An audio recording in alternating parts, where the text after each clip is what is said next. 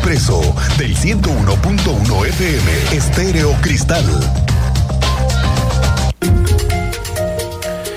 Bueno, pues oiga, muchas veces no nos damos cuenta de la importancia que tienen las redes sociales, los grupos en los que estamos ingresados muchas veces en WhatsApp, chats en donde no sabemos por qué estamos, pero ojo, eso puede ser un riesgo para el robo de identidad o en su caso lo que ha sido el ciberacoso que se ha registrado recientemente. Tú sabes más, cuéntanos Andrea Martínez, muy buenas tardes, bienvenida.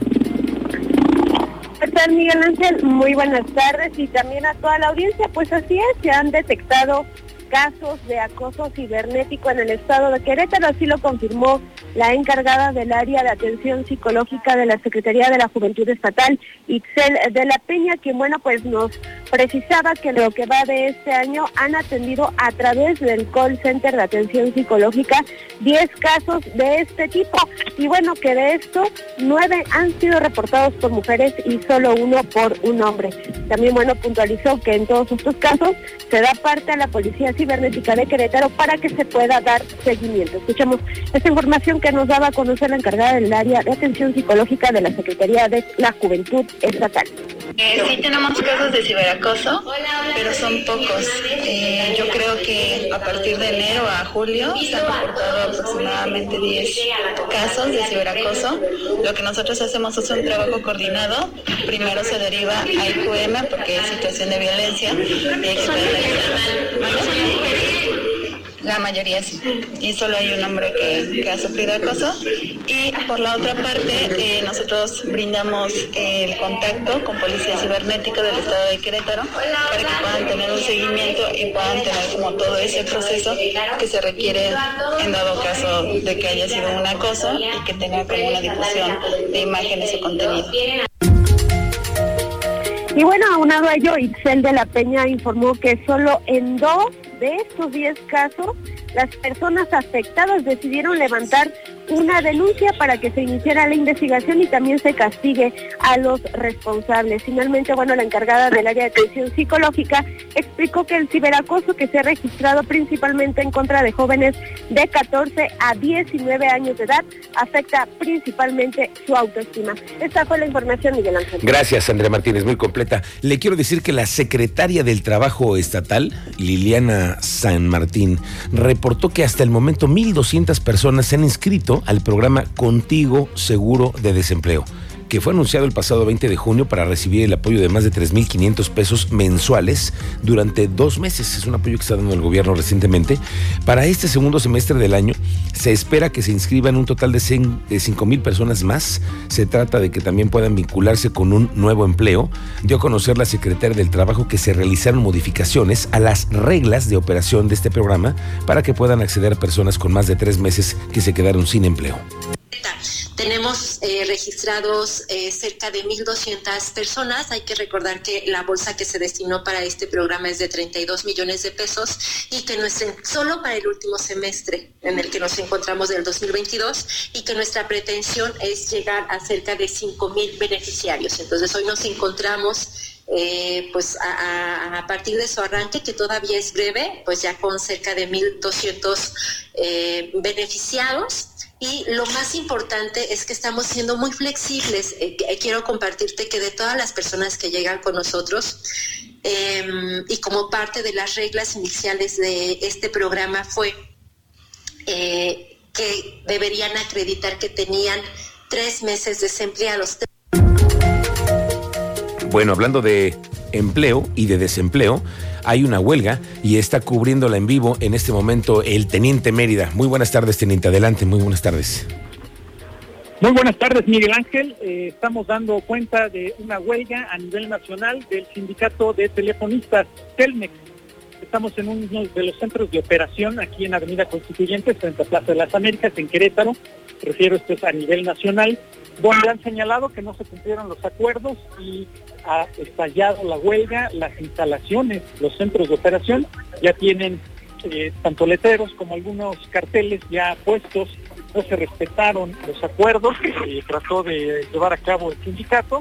Y a las 12 del día estalló la huelga aquí en Querétaro también. Eh, Miguel Ángel están en la Asamblea Nacional de Representantes, votó el día de ayer el estallamiento a huelga y hoy a las 12 del día comenzó aquí en Querétaro, así como lo señala la nueva ley laboral, lo establece que para este 21, el día de hoy a las 12, la huelga telefonistas de México, Miguel Ángel. Oye, teniente, una pregunta. ¿Esto es, eh, hay alguna afectación a las comunicaciones? El sindicato solamente es ese tema administrativo nada más, ¿correcto?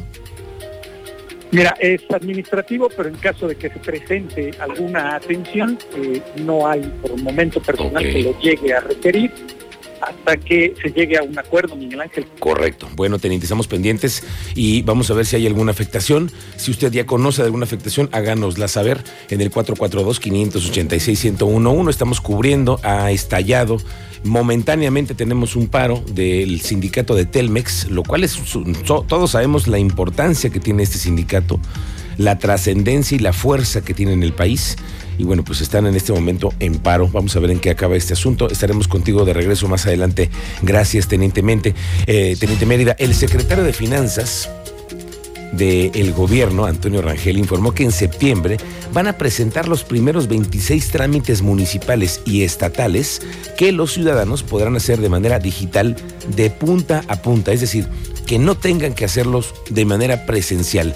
Aunque no adelantó cuáles van a ser esos 26 trámites, Rangel dice que esta primera etapa serán algunos del gobierno, otros van a ser del el municipio de Querétaro, del municipio de Corregidora, del Marqués, también de San Juan del Río. Anunció que este mismo año se va a consolidar una sola página web en donde, escuche usted, ¿eh? hay un compromiso donde van a habitar, según el secretario de Planeación, Antonio Rangel, van a estar todos los trámites de los cuales de punto a punto ya se van a poder hacer online. Estamos nosotros en un cronograma de trabajo en el que más o menos a partir de septiembre de este año tendremos los primeros 26 trámites, los primeros 80 seguramente a final del año y así seguiremos avanzando eh, durante el año 2023. Eh, la reserva de El Tlacuache, hay que irnos familiarizando con este término porque es en donde además el gobierno tiene una estrategia ecológica y de preservación de especies. Tú sabes más, Diego Hernández, ¿cómo te va? Muy buenas tardes. ¿Qué tal? Muy buenas tardes, Miguel Ángel. Así es, este, podría causar un desequilibrio ecológico el traslado de flora no endémica a esta nueva reserva de Tlacuachi, donde las plantas terribles son una gran mayoría. Las autoridades deberían de justificar el traslado de este arbolado a la zona. Hablamos con Teresa Roldán, ambientalista de Buceros por la Madre Tierra, que nos dio este análisis. Esta área natural se ubica dentro de la colonia Bolaños, en la capital queretana, donde ya inició este traslado de árboles a esta zona natural. Y hace unas semanas el gobierno del estado inauguró dicha zona, en la que se comentó que todo el arbolado que podría estar afectado por las obras del Paseo 5 de febrero llegarían a ser trasladados a este lugar. Esta flora es diferente a los mezquites y garabullos que se encuentran en la zona. Pero ¿qué te parece si escuchamos lo que nos dijo Pedro Roldán?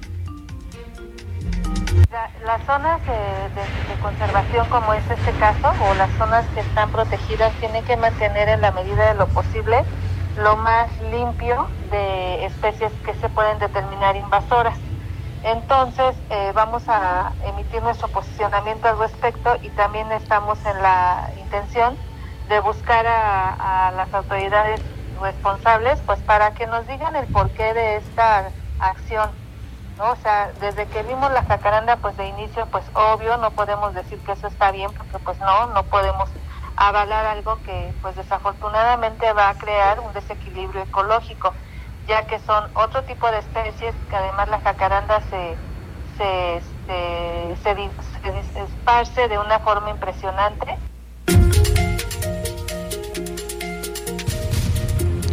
Bueno, la dirigente estatal del PRI reapareció después de la zapatiza que le han puesto a su jefe Alito Moreno. Ya salió su defensa. Cuéntanos, Iván González, bienvenido, muy buenas tardes. Así es, Miguel Ángel, como bien lo señalas, llama a Victoria Redondo Ramos, presidenta del PRI en Estado, a la unidad y a reconstrucción de su partido. Pidió también dejar fuera la crítica destructiva. La líder de los críticas en el Estado señaló que se han recorrido ya los 18 municipios para escuchar todas las voces, todas las ideas y todas serán incluidas para que les permitan seguir avanzando como partido. Escuchamos. Debo decir que hemos visitado cada uno de los 18 municipios en vías de construir y de hacer equipo, porque lo que más lastima al PRI es la división. Hoy estamos regresando con la base, con la gente que por muchos años ha estado con nosotros y que son el ejemplo claro para quienes estamos aquí. Hay mucha gente que se siente desatendida, Por eso, nuestro objetivo es que la militancia se sienta valorada y reconocida. En el Partido Revolucionario Institucional estamos abiertos a los cuestionamientos y a las críticas constructivas. Lo que no se vale es hablar mal y no hacer nada para cambiar lo que no está bien.